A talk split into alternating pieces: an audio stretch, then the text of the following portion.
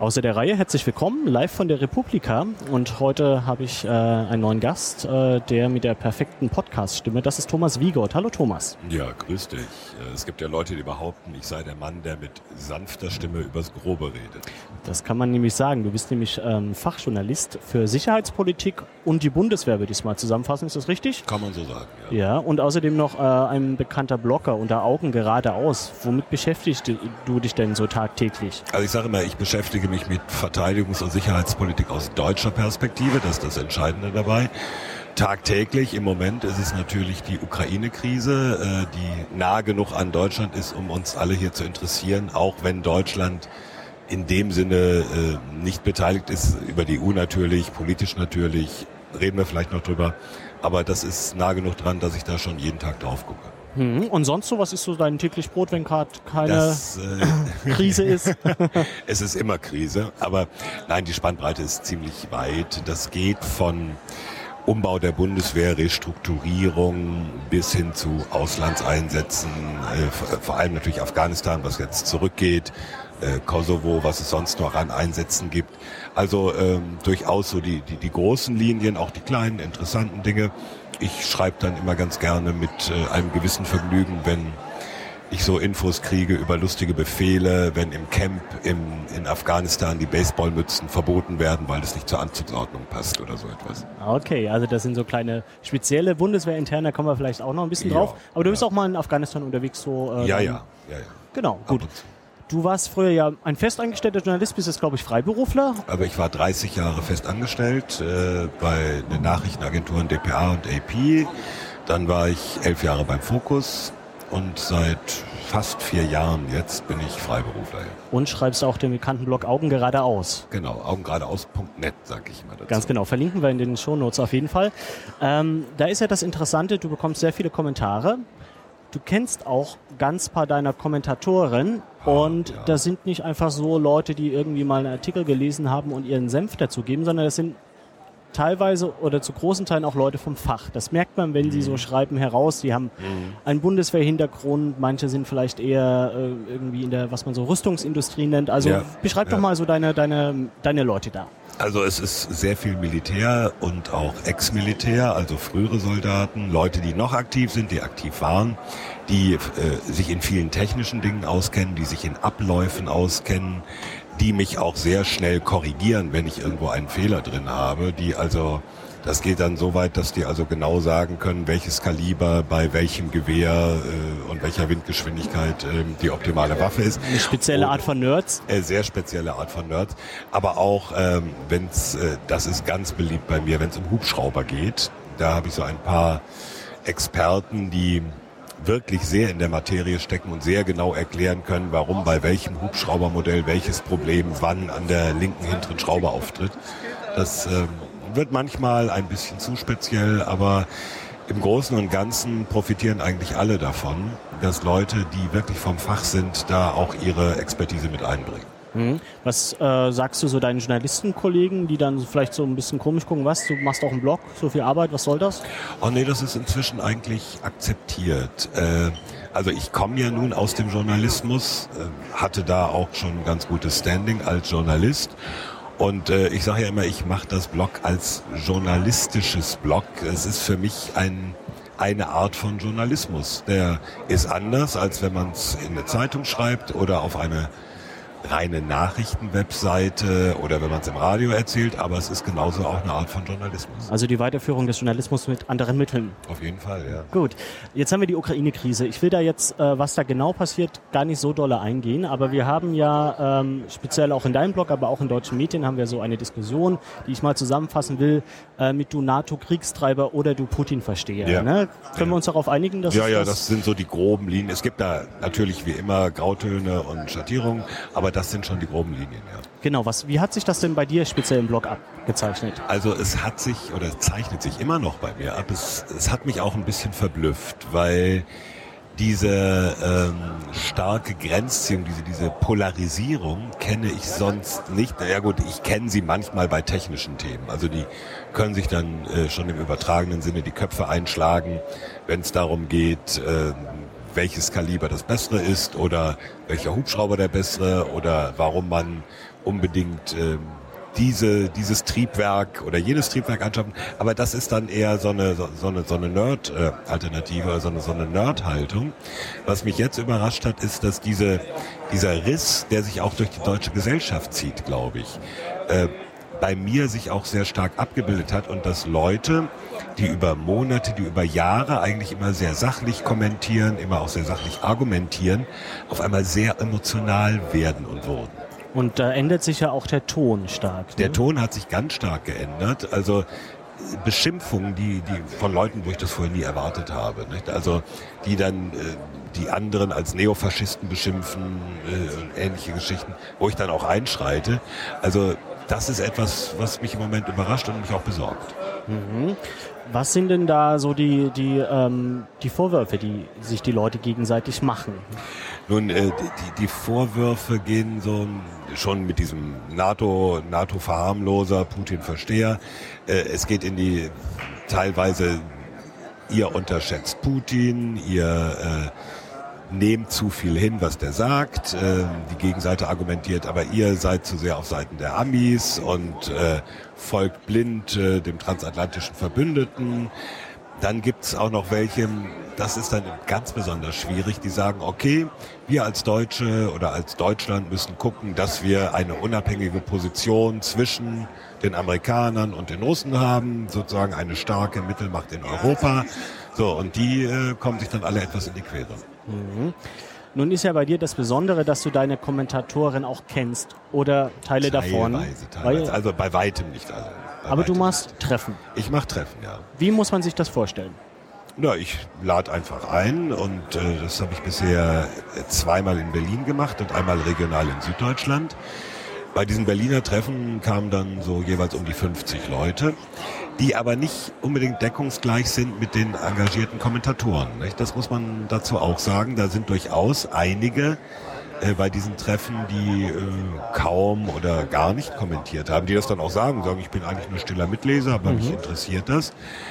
Und ähm, ja, mit denen haben wir uns jetzt im April zum Beispiel zusammengesetzt, um einfach mal auch über diese Kommentare zu reden. Das war ein ganz wichtiger Punkt, weil ich natürlich, ähm, ich habe ja diese, diese Mehrfachfunktion als, als Reporter, als Redakteur und eben auch als Community Manager. Ich muss halt gucken, dass ich diese Kommentarlage irgendwie im Griff behalte, dass das nicht entgleitet dass es nicht justiziabel wird, einfach aus rechtlichen Gründen, aber auch, dass der Ton nicht vergiftet wird. Das ist eigentlich das Hauptproblem. Das Hauptproblem, pardon. Und äh, darüber haben wir auch länger diskutiert. Äh, ich meine, das ging dann, es gab ein paar Vorschläge, die waren vielleicht ein bisschen zu extrem, so nach dem Motto, mach doch das Kommentieren kostenpflichtig. Äh, ein Euro pro Kommentar oder irgendwie so etwas und dann regelt sich das von selbst, will ich natürlich nicht machen. Aber äh, ich habe da schon mitgenommen, dass ein Großteil der Leser oder dass die Leser, die dabei waren bei diesem Blogtreffen, ein Großteil der engagierten Leser sagt, du kannst ruhig auch etwas härter rangehen bei, beim Moderieren der Kommentare. Du kannst auch eher mal löschen oder einen rausschmeißen das ist im Interesse der großen Zahl der anderen Leser. Mhm. Hast du das Gefühl, dass in Anführungsstrichen beide Seiten äh, da waren äh, bei deinem Bloggertreffen oder sind dann eher ja, das ist ein bisschen schwer einzuschätzen. Oder, ähm, oder ich frage mal anders. Also in deinem Blog sind ja viele Menschen hinter, ähm, hinter Pseudonymen halt. Alle, ne? fast alle. Oder fast alle. Das mhm. hat bestimmt auch mit dem Berufsbild zu tun, gehe ich mal von aus, oder? Naja, es hat damit zu tun, ich akzeptiere das auch, ich, ich befördere das auch, dass, äh, wie gesagt, sich auch viele Soldaten äußern, auch zu Dingen, die vielleicht in der Bundeswehr als intern angesehen werden und manche dann einfach Angst haben, wenn ich hier unter Klarnamen was erzähle, dann habe ich disziplin disziplinarische Probleme. Also das muss man vielleicht noch mal ganz kurz für die Hörer ein bisschen erklären, die sich vielleicht nicht so mit Bundeswehr auskennen und mhm. den äh, Blog vielleicht auch nicht lesen. Also bei Soldaten ist so die äh, die Meinungsfreiheit nicht so richtig eingeschränkt, aber es gibt ganz klare Grenzen irgendwie, was man im Büro, ja, also, mit Umfeld des Berufes. Äh genau, es gibt im Soldatengesetz die sogenannte Pflicht zur Verschwiegenheit. Mhm. Und das ist so ein bisschen so ein Gummiparagraph. Mhm. Nicht, äh, wo Auch für unliebsame Sachen. Ja, natürlich, ne? natürlich. Also wo ist es äh, Kritik? Äh, ich meine, das ist nicht anders als bei einem Unternehmen, die natürlich auch äh, versuchen einzugrenzen, dass ihre Mitarbeiter in der Öffentlichkeit über bestimmte Dinge reden. äh, da müssen wir doch nicht mal so weit gehen, dass wir sagen, bei Militären müssen manche Dinge aus Sicherheitsgründen geheim bleiben oder so, sondern einfach so aus Unternehmenssicht und sie wollen natürlich auch nicht schlecht dastehen. So, und dann gibt's halt Fälle, wo Leute ein bisschen erzählen, was schief läuft die dann aber auch, und da kriege ich dann manchmal Mails, wo ich dann auch gebeten werde, nimm den Kommentar bitte wieder raus, weil ich habe internen Druck bekommen. Mhm. Weil bei manchen Dingen ist relativ schnell nachvollziehbar, wer das denn sein könnte, oder es kommen nur drei, vier Leute in Frage, die dann sagen, also äh, nee, nimm's weg, ähm, ich krieg richtig Ärger hier. Mhm. Auf dem Kommentartreffen werden die Pseudonyme dann aufgelöst und man redet ja, ich bin Spieß bei XY oder. Nee, also ich habe, das habe ich den Leuten freigestellt. Mhm. Ich habe bewusst gesagt, hier sagt, was ihr wollt. Ich bin der Peter und ich arbeite bei der Bundeswehr. Äh, und ihr müsst nicht sagen, äh, ich trete im Blog als Dosenkohl auf oder wie auch immer. Das bleibt jedem, also einige haben von sich aus gesagt, also ich heiße noch und im Blog ist mein Nick dieses.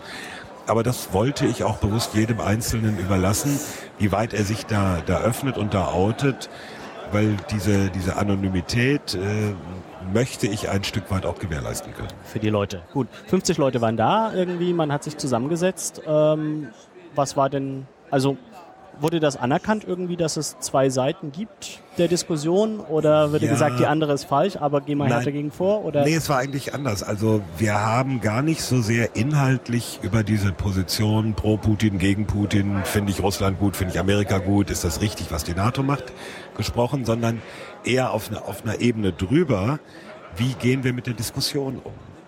Und äh, ich, ich wollte bewusst jetzt nicht, wir machen hier eine Ukraine-Diskussion äh, anfachen, sondern ich wollte drüber reden, wie man mit der Diskussion umgeht, einfach damit jeder äh, auch weiterhin seine Meinung rüberbringen kann. Das ist mir eigentlich das Wichtige dabei, dass es möglich ist, dass einer, der sagt, muss man doch verstehen, äh, Putin ist von der NATO immer mehr eingekesselt worden, dass der genauso seine Meinung rüberbringen kann, wie der, der sagt, äh, Putin ist äh, völkerrechtlich kriminelles Verhalten und da muss die NATO hart reagieren. Das wollte ich gar, gar nicht auflösen, aufdröseln, sondern es geht darum, das in zivilisierte Bahnen zu lenken, damit einfach eine Kommunikation möglich bleibt. Das ist eigentlich, glaube ich, das Entscheidende in der mhm. Situation. Auf was habt ihr euch geeinigt? Also ich habe mitgenommen eigentlich den Auftrag an mich sozusagen als Moderator die, der Kommentare, durchaus härter durchzugreifen. Mhm. Das äh, hat mich überrascht, das war aber eigentlich ziemlich unisono die Haltung. Wie sieht das dann praktisch aus? Also äh, ich lasse ja einen breiten Freiraum, äh, es sei denn, es ist justiziabel oder beleidigend. Also wenn einer richtig pöbelt, dann ziehe ich sofort die Reißleine. Normalerweise ähm, beschränke ich mich dann auf äh, zarte Andeutung, Leute, der Ton entgleitet hier ein bisschen und könntet ihr vielleicht so. Das hilft meistens bis es dann ein, zwei Tage später wieder in Vergessenheit geraten ist und äh, dann geht's wieder los. Was aber auch hilft, man kann ja äh, als Blogverwalter relativ simple administrative Maßnahmen ergreifen. Zum Beispiel habe ich gesagt, okay, ihr habt ein Diskussionsbedürfnis, teilweise äh, ufert das auch aus, meinetwegen, ist mir egal, im Internet ist genug Platz, aber ich trenne das jetzt. Ich mache jetzt einen Thread, da geht es um die Fakten. Da geht es darum, was ist gerade in der Ukraine Lagebeobachtung los. nennst du das? Ich nenne das Lagebeobachtung, wo man, wo also einfach gesammelt wird äh, aus den verschiedensten Quellen, was kommt an Meldungen aus der Ukraine, was kommt aus Russland, was kommt von der NATO, so damit man einfach so einen Überblick hat und, und so ein bisschen zusammengesammelt hat, was eigentlich Sache ist. Und ich richte einen getrennten Debattenthread dazu ein, wo die Leute dann wirklich zurückgehen können und sagen, aber schon 1920 hat der Völkerrechtler Sowie noch geschrieben und da muss man die Theorie noch berücksichtigen und außerdem, und dann repliziert einer in Länge einer DIN A4-Seite, von mir aus in diesem Debattenthread können die das machen, aber da bin ich dann auch recht hart und sage, okay, das verschiebe ich jetzt darüber, das findet nicht hier statt, sondern dort. Und ich habe auch, ähm, es gibt ja immer Off-Topic-Kommentatoren, nicht? die Übrigens, wir müssen mal über dieses und jenes reden. Der neue Hubschrauber oder hast du das Foto ja, mit dem Anzug gesehen? All solche Geschichten, ja. genau. Und da habe ich dann einfach ähm, in regelmäßigen Abständen eine Off-Topic-Halde eingerichtet. Das Bällebad. das Bällebad oder Off-Topic halte, ich nenne es mal so und mal so. Mhm. Und da werden die dann einfach auch gnadenlos und kommentarlos hin verschoben. Also das machst du dann per Hand verschieben, ja, weg ist. Ja, anders geht's nicht. Ja. Ne? Also ich, ich muss ja auch rechtlich jeden Kommentar lesen. Mhm. Ist manchmal ein bisschen aufwendig, aber es gibt keinen Weg drumherum. Ja, wie machst du das äh, praktisch? Liest du wirklich jeden Kommentar selber oder hast du auch so ein Team? Nee, äh, also äh, ich bin ja alles in einer Person, vom Chefredakteur über den freien Mitarbeiter, über den Reporter, über den Redakteur, über den Community Manager. Also ich mache alles selber. Ähm, es ist auch ein bisschen schwierig, das, das, das outzusourcen. Oder ich habe noch keine richtige Möglichkeit dafür gefunden. Das ist ja, äh, es läuft ja ohnehin finanziell auf ganz schmaler Basis obwohl ich da sehr viel Zeit reinstecke.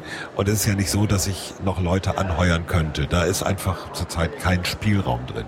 Jetzt muss ich eigentlich gleich noch den Aufruf Straßenmusik machen. Nicht? Den, den mache ich gleich Können wir am Ende machen oder jetzt, wie du magst? Wie auch immer. Ich habe ja erwähnt, also One-Man-Show und ähm, ich muss ja irgendwie als freier Journalist auch gucken, wie ich überlebe.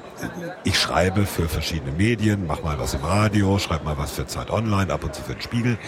Aber ähm, die meiste Arbeitszeit geht in dieses Blog. Und deswegen habe ich dazu aufgerufen, auf rein freiwilliger Basis, Leute, werft mir Geld in den Hut. Deswegen auch das Projekt Straßenmusik äh, inspiriert durch einen Studienfreund, der während der Studienzeit Straßenmusik gemacht hat und hat gesagt, ich habe das gespielt, worauf ich Bock hatte und die Leute, die das gut fanden, haben mir Geld in den Hut geworfen. Und so ähnlich verstehe ich das auch.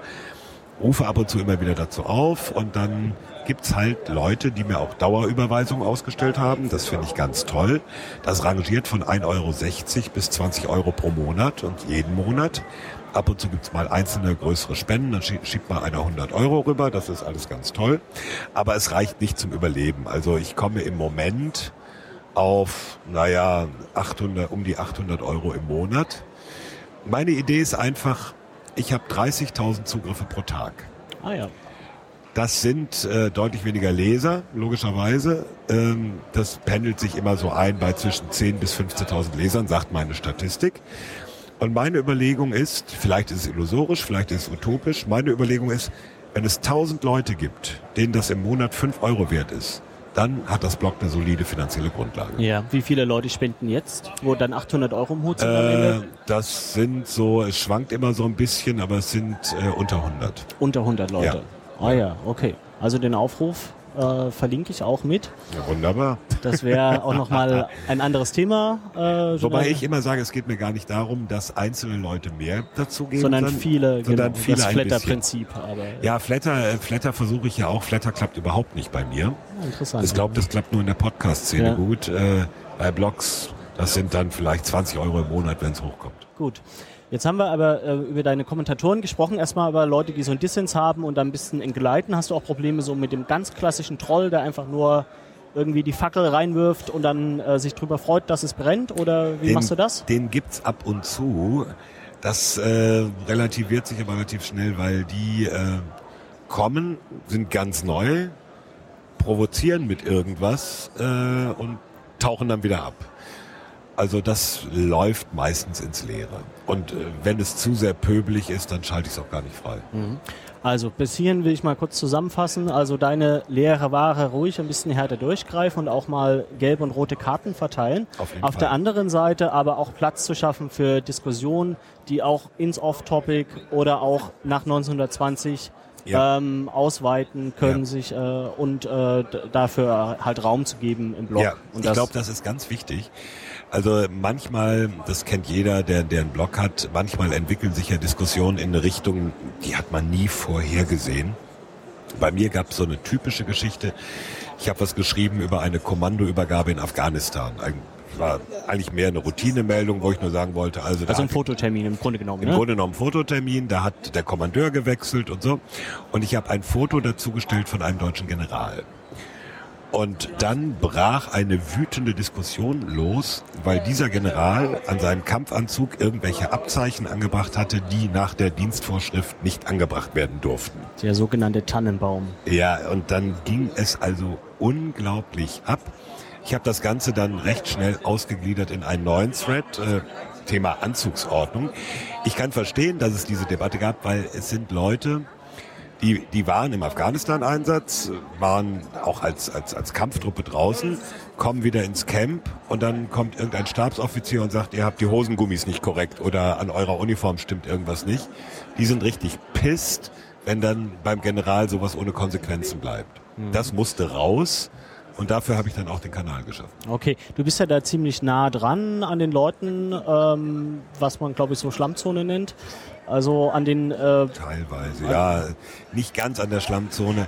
Also me meine Leser, äh, die, die Soldaten sind, sind eher so junge, junge Offiziere bis hin zu Stabsoffizieren, die auch eine gewisse Affinität zu Online-Medien mitbringen natürlich. Ja, also das, was man mittleres Management draußen außerhalb Ja, nennt. langsam wächst es in das mittlere Management rein. Okay.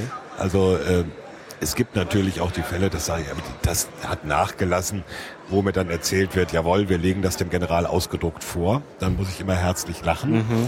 Äh, es gibt aber auch inzwischen Leute, die mir sagen, wir wollten das wie, wie üblich dem General ausgedruckt vorlegen und der hat das auf seinem iPhone schon längst gelesen. Ah ja, also gibt es auch so Fälle, wo du praktisch so offizielle von offizieller Rückmeldung weißt, irgendwie, das wird auch in der Bundeswehr, in der, in der, in der, ja. in der höheren, irgendwie der Generalinspekteur ja. liest dich oder sowas. Ja, der, der Generalinspekteur nun nicht, nicht regelmäßig, der, der kriegt es dann eher vorgelegt, mhm. aber äh, Stabsoffiziere, auch höhere Stabsoffiziere durchaus, ja. Also ich war voriges Jahr mal an der Führungsakademie der Bundeswehr in Hamburg beim Generalstabslehrgang und äh, ich würde mal sagen, etwa die Hälfte, ja knapp die Hälfte der angehenden Stabsoffiziere waren Leser von Augen geradeaus. Ah ja, das ist doch recht erfolgreich für die, für die Nische, nicht? Für die Nische ja. ist schon gut, ja. Gut. Ähm, ich würde das, glaube ich, das Thema Kommentare und so haben wir, glaube ich, äh, ja. gut abgerundet. Wenn du nicht noch irgendwas ganz Wichtiges, äh, nee. wenn wir nicht was vergessen haben, würde ich nämlich noch zu einem anderen Punkt kommen und einfach dein Fachwissen äh, auch mal absaugen wollen. Und zwar gibt es ja im Moment jetzt mit der aktuellen nennen wir es Ukraine-Krise, so den Vorwurf, es gibt bezahlte Schreiber in Online-Medien, äh, von der einen wie von der anderen Seite. Ähm, wie, wie, ist das denn in so einem vor- oder militärischen Konflikt? Äh, gibt es sowas so ähm, Beeinflussung der Öffentlichkeit? Was anderes ist es ja nicht. Äh, gibt hm. es das äh, bezahlt und äh, aktiv betrieben und ja, organisiert? Ja, das gibt es. Ähm, also die Strukturen sind da bei, bei, bei allen Ländern, bei allen Streitkräften. Äh, ich meine, gucken wir uns große Firmen an, die haben natürlich auch ihre PR-Abteilung. Das ist an der Stelle noch nicht mal so, so unterschiedlich. Der Unterschied ist natürlich an der Stelle, dass äh, bei, bei Streitkräften in allen Ländern diese Strukturen existieren, um Einfluss auf die Öffentlichkeit der Gegenseite zu nehmen. Also die Bundeswehr hat auch, äh, sie nennt es jetzt operative Kommunikation. Äh, früher hieß es mal psychologische Verteidigung. Die Amis sagen ganz knallhart PSYOPs, Psychological Operations. Ähm, ist das das, was man früher Propaganda genannt hat, oder ist das ja, noch was anderes? Es ist im Prinzip das, was man mhm. Propaganda genannt hat. Wobei ähm, zumindest ähm, auf, auf, auf deutscher Seite ist die erklärte Absicht und mein Eindruck ist, es wird auch eigentlich eingehalten, die erklärte Absicht zu sagen, wir machen nicht graue oder schwarze Propaganda. Also wir, wir verbreiten jetzt nicht Falschmeldungen und wir, wir segeln nicht unter falscher Flagge oder, oder, sondern wir sagen schon offen, das kommt von uns und das sind unsere Positionen. Also Öffentlichkeitsarbeit ganz klassisch. Im, Im Grunde genommen klassische Öffentlichkeitsarbeit. In Afghanistan zum Beispiel hat ja ISAF, also die NATO, äh, hat betrieben, betreibt noch einen Radiosender, Zeitungen, fördert ähm, auch afghanische Medien, also schon bewusst äh, mit, mit, mit dem Ziel, wir möchten, ja, kann man sagen, bei uns informieren, man kann auch sagen, man Propaganda machen. Ähm, also die, die, diese Beeinflussungsversuche sind ja zunächst mal legitim, zunächst mal nichts Schlechtes. Problem ist es immer, wenn so etwas verdeckt läuft, wenn so etwas mit, mit Falschbehauptungen läuft, wenn ähm, einfach getrickst wird und schmutzige Tricks verwendet werden. Mhm. In der aktuellen Ukraine-Debatte mhm. passiert das? Ja, also es ist ganz stark zu Oder gibt es Anzeichen? Und was ja, sind das für Anzeichen? Also es gibt Anzeichen, gerade ähm, wenn wir auf russische Medien gucken. Ich glaube, das war heute, war das heute oder gestern, dass ähm, Putin verdiente Medienmenschen ausgezeichnet hat. Äh, für sozusagen ihren Kampf an der unsichtbaren Front. Äh, ganz stark äh, Vertreter von russischen Staatsmedien. Da haben wir massiv das Problem, wenn, wenn wir sehen, ähm, es, es gibt ja die, zum Beispiel Russia Today als russischen Auslandssender, der also sowas wie die Deutsche Welle von Russland. Äh, genau, äh, Klammer auf, die Deutsche Welle ist ja auch ein Regierungssender, das wissen ja die Vom meisten Außenministerium. Nicht. Der wird aus Steuermitteln bezahlt. Ja. Das, also der hat einen kein ganz bestimmten Auftrag, Rundfunk. das ist kein öffentlich-rechtlicher Rundfunk. So, und äh, in Russland gibt es aber natürlich noch viel stärker. Äh, es gibt äh, Zeitungen, die, die, die Nachrichtenagenturen, das ist alles sehr stark staatlich gesteuert, wo wir im Westen natürlich eine ganz andere Struktur haben. Also wo, wo angefangen von den großen Zeitungen USA wie New York Times, Washington Post oder die Nachrichtenagenturen oder in Deutschland DPA oder der öffentlich-rechtliche Rundfunk ja nicht äh, Regierungspropaganda betreiben, auch nicht regierungsgesteuert sind. Jetzt reden wir mal nicht über den Einfluss, den, den die Politik irgendwie auf den öffentlich-rechtlichen Rundfunk hat. Das ist eher so sowas Überbaumäßiges. Aber es geht ja nicht äh, so, dass der Regierungssprecher morgens die Parolen ausgibt, also wir machen folgendes, erstens, zweitens, drittens und so müsst ihr halten.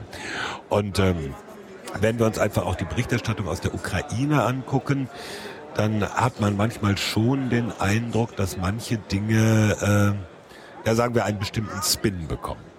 Ne? Während äh, auch das muss man dazu sagen, in, in Deutschland vor allem, aber in Europa oder im Westen, manche Dinge ähm, als Propaganda vielleicht aufgenommen werden, die einfach nur mit äh, fehlender Fachkenntnis von Redakteuren zu tun haben. Mhm. Habe ich auch gern ein Beispiel zu. Ja, ja. Das ist jetzt, wie lange her? Ein, zwei Wochen. Da gab es überall die Meldung, russische Bomber im NATO-Luftraum. Ähm, ich habe mit äh, verzweifelt dagegen angeschrieben, versucht es zu erklären. Es war also einfach so, ähm, die Ursprungsmeldung kam von CNN und Associated Press und die beriefen sich auf einen Sprecher aus dem niederländischen Verteidigungsministerium der in der Tat gesagt hat, ja, diese russischen Bomber sind ein kleines Stück in unser Gebiet reingeflogen. Nun muss man wissen, was er mit unser Gebiet gemeint hat. Äh, die russischen Bomber waren nämlich nicht kurz vor Amsterdam, sondern ein Stück weit in der Luftraumüberwachungszone, die die Niederländer haben, also irgendwie hunderte von Kilometern draußen auf der Nordsee. Außerhalb des eigenen Hoheitsgebietes. Weit, weit ja. außerhalb des eigenen Hoheitsgebiets. Mhm. Also es ging einfach darum, die, die NATO hat, das haben die Russen genauso die Amerikaner ja auch, äh, hat bestimmte Zonen definiert, wo gesagt, da überwachen wir den Luftraum. Das ist nicht äh, nationales Hoheitsgebiet, da haben die auch keine Rechte, aber da haben sie ein Auge drauf, was da passiert, was sich nähert und so weiter. Und die Russen haben halt vielleicht auch einfach getestet, wie schnell reagiert denn die NATO-Luftabwehr, wenn wir da ankommen. Das, das gehört auch dazu. Das war im Kalten Krieg gang und gäbe. Und dann waren die halt an der Grenze dieses, dieses NATO-Überwachungsbereichs. Nur in den deutschen Medien, und das wird wahrscheinlich auch langfristig nicht wegzukriegen sein, hat sich dann die Vorstellung festgesetzt, feindliche Bomberverbände im Anflug auf das Reichsgebiet. Mhm. Das war dann in den deutschen Medien halt, dass äh, die russischen Bomber oder wie auch immer halt im Gebiet der NATO ja. waren und nicht im ja. Überwachungsgebiet, ja. um das nochmal zusammen Also Spiegel Online hat das hinterher korrigiert. Ja, du hast ja auch fleißig getwittert dazu. Ja. Gibt es die Meldung aber immer noch online, die Falschmeldung? Äh, ich glaube, bei einigen Medien steht sie immer noch online im Archiv, ja.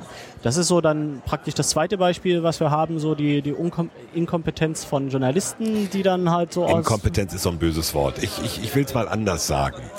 Ähm, durch, durch Kürzungen in Redaktionen, äh, Stellenstreichung und Erhöhung des Drucks auf Redakteure gibt es und das ist nicht nur in dem Fachgebiet so, gibt es in allen Bereichen immer weniger Journalisten, die von ihrem Verlag die Zeit und die Möglichkeit bekommen, sich intensiv in ein Thema einzuarbeiten und da auch am Ball zu bleiben.